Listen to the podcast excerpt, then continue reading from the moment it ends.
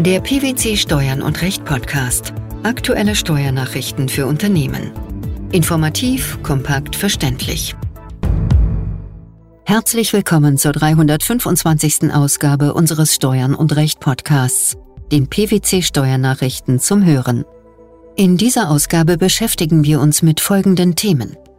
Geplante Verkürzung der Vorlagefrist für Verrechnungspreisdokumentationen.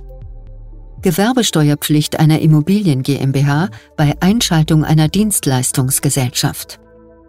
Unzulässigkeit einer lediglich per Telefax erhobenen Anhörungsrüge. Im Rahmen der Umsetzung von DAG 7 hat das Bundesministerium für Finanzen am 12. Juli 2022 einen Gesetzentwurf veröffentlicht, nachdem für Wirtschaftsjahre, die nach dem 31. Dezember 2024 beginnen, die Frist für die Vorlage einer Verrechnungspreisdokumentation auf 30 Tage verkürzt werden soll. Was ist zur bisherigen Regelung zu sagen? Bisher betrug die Vorlagefrist im Regelfall 60 Tage. Nur für Dokumentationen von außergewöhnlichen Geschäftsvorfällen, die ohnehin gemäß Gewinnabgrenzungsaufzeichnungsverordnung zeitnah zu dokumentieren waren, galt eine verkürzte Frist von 30 Tagen. Im Vergleich mit anderen Ländern ist eine Vorlagefrist von 30 Tagen nicht ungewöhnlich. So ist auch die Rechtslage in Österreich, Schweiz, China und Frankreich. Es gibt jedoch auch Länder mit längeren Fristen. In Island und Japan sind es beispielsweise 45 Tage, in Dänemark, Estland und Finnland 60 Tage und Länder mit kürzeren Fristen wie Tschechien mit 15 und Polen mit 7 Tagen. Im Verlauf einer Betriebsprüfung werden Art und Umfang der vom Unternehmen vorzulegenden Aufzeichnungen festgelegt. Erst mit der formalen Anforderung der Aufzeichnungen beginnt die Vorlagefrist von 60 Tagen. Laut dem Gesetzentwurf vom 12. Juli 2022 wären Aufzeichnungen im Falle einer Außenprüfung nunmehr ohne gesondertes Verlangen innerhalb von 30 Tagen nach Bekanntgabe der Prüfungsanordnung vorzulegen.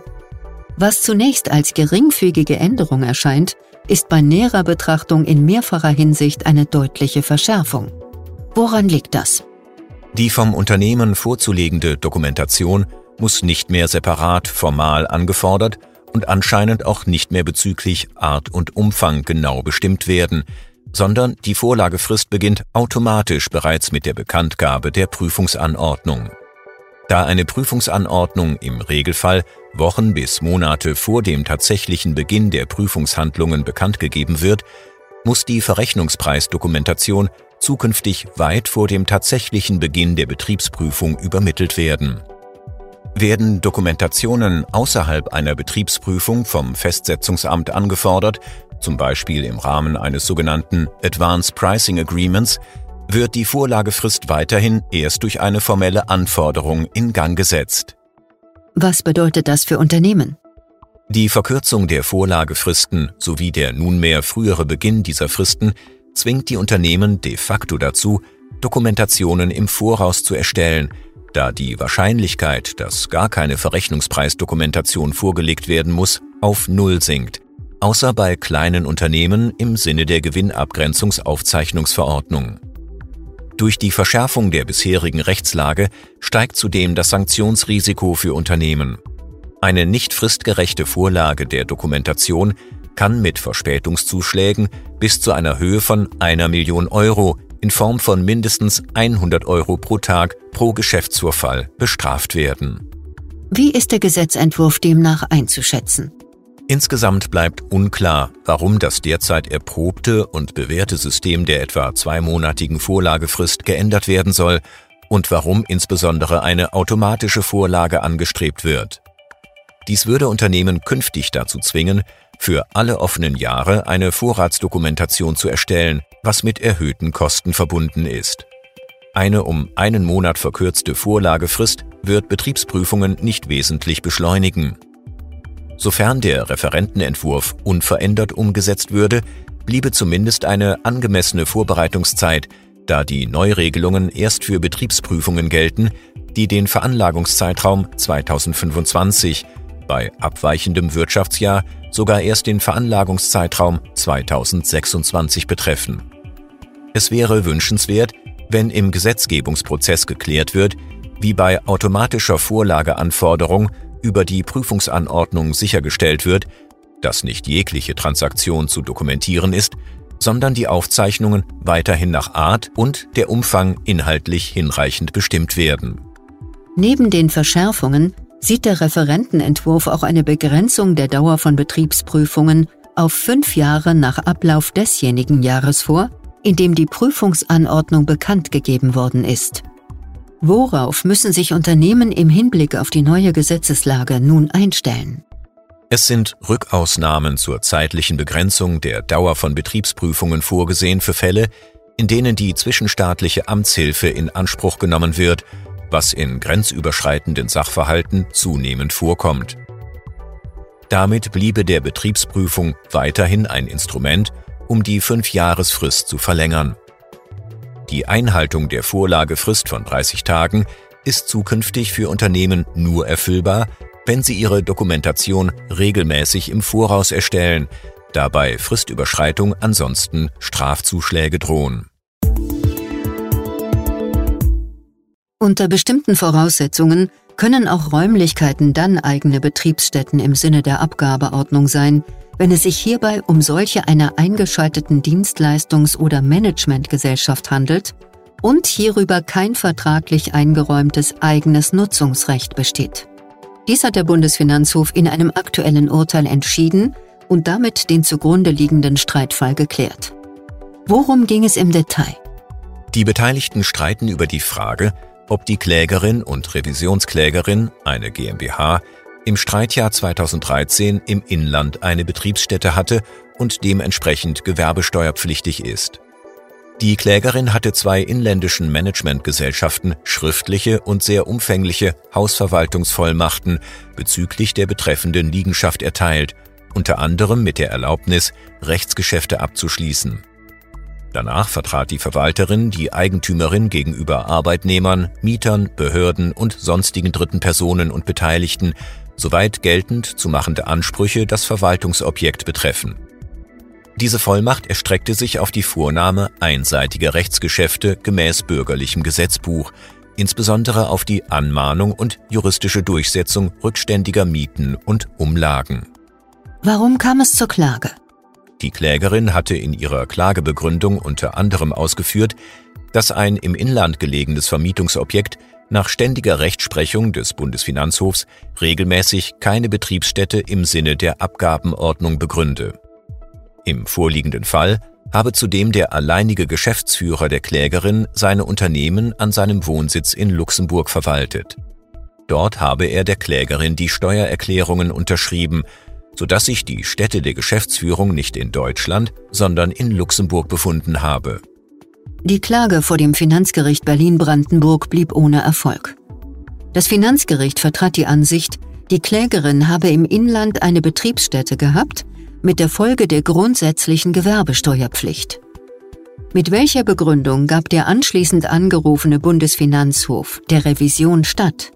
Das Finanzgericht habe auf Grundlage der bisher getroffenen Feststellungen zu Unrecht entschieden, dass die Klägerin im Inland eine inländische Betriebsstätte gemäß Abgabenordnung unterhalte.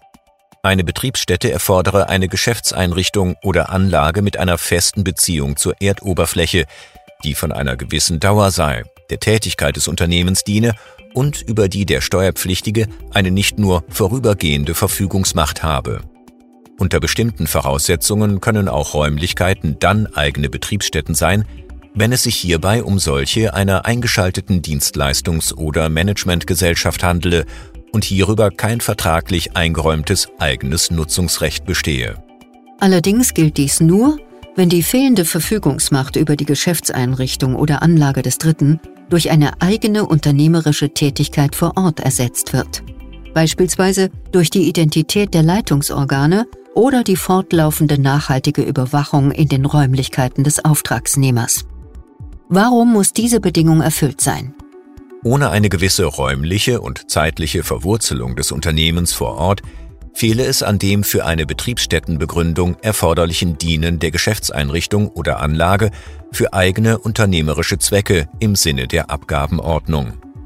Allein die Übertragung von auch umfassenden Aufgaben ohne gleichzeitig eigene betriebliche Tätigkeiten vor Ort mache die Betriebsstätte des Auftragnehmers nicht zur Betriebsstätte des Auftraggebers. Die Erhebung einer Anhörungsrüge durch einen Rechtsanwalt ist seit Januar 2022 unzulässig, wenn sie nicht als elektronisches Dokument an den Bundesfinanzhof übermittelt wird. Der Verstoß gegen die Pflicht führt zur Unwirksamkeit der Rügeerhebung. Dies hat der Bundesfinanzhof entschieden. Welcher Sachverhalt lag dem Beschluss zugrunde? Seit 1. Januar 2022 sind Rechtsanwältinnen und Rechtsanwälte grundsätzlich verpflichtet, Schriftsätze sowie schriftlich einzureichende Anträge und Erklärungen ausschließlich elektronisch an die Justiz zu übermitteln. Im Streitfall hatte ein Rechtsanwalt, der sich in eigener Sache als Rügeführer vertrat, am 21. Februar 2022 per Telefax eine Anhörungsrüge erhoben. Ein Telefax ist aber kein elektronisches Dokument im Sinne der Finanzgerichtsordnung. Unter diesem Begriff fällt eine Datei, die mit Mitteln der Datenverarbeitung erstellt, auf einem Datenträger aufgezeichnet werden kann und bereits in dieser Form als Prozesserklärung maßgeblich ist. Das Telefax fällt nicht hierunter, da der Papierausdruck beim Empfänger, im Streitfall dem Bundesfinanzhof, lediglich den Inhalt des übermittelten Dokuments wiedergibt, aber selbst keine Rechtswirksamkeit erzeugt. Welche weiteren formalen Anforderungen wurden laut Bundesfinanzhof durch die Übermittlung des unterschriebenen Telefaxes nicht erfüllt? Das elektronische Dokument muss für seine Rechtswirksamkeit mit einer qualifizierten elektronischen Signatur der verantwortenden Person versehen sein oder von der verantwortenden Person signiert und auf einem sicheren Übermittlungsweg nach den Vorgaben der Finanzgerichtsordnung eingereicht werden. Die Rügeerhebung per Telefax war im entschiedenen Streitfall auch nicht als sogenannte Ersatzeinreichung zulässig. Hierfür hätte der Rügeführer nach der Rügeerhebung unverzüglich glaubhaft machen müssen, ihm sei eine Übermittlung der Rüge als elektronisches Dokument aus technischen Gründen vorübergehend nicht möglich gewesen. Er machte nach Hinweis der Geschäftsstelle des achten Senats aber nicht geltend, dass vorübergehend ein technisches Übermittlungshindernis bestanden habe. Die geplante Verkürzung der Vorlagefrist für Verrechnungspreisdokumentationen, die Gewerbesteuerpflicht einer Immobilien GmbH bei Einschaltung einer Dienstleistungsgesellschaft sowie die Unzulässigkeit einer lediglich per Telefax erhobenen Anhörungsrüge. Das waren die Themen der 325. Ausgabe unseres Steuern und Recht Podcasts, den PwC Steuernachrichten zum Hören. Wir freuen uns, dass Sie dabei waren und hoffen, dass Sie auch das nächste Mal wieder in die PwC Steuernachrichten reinhören.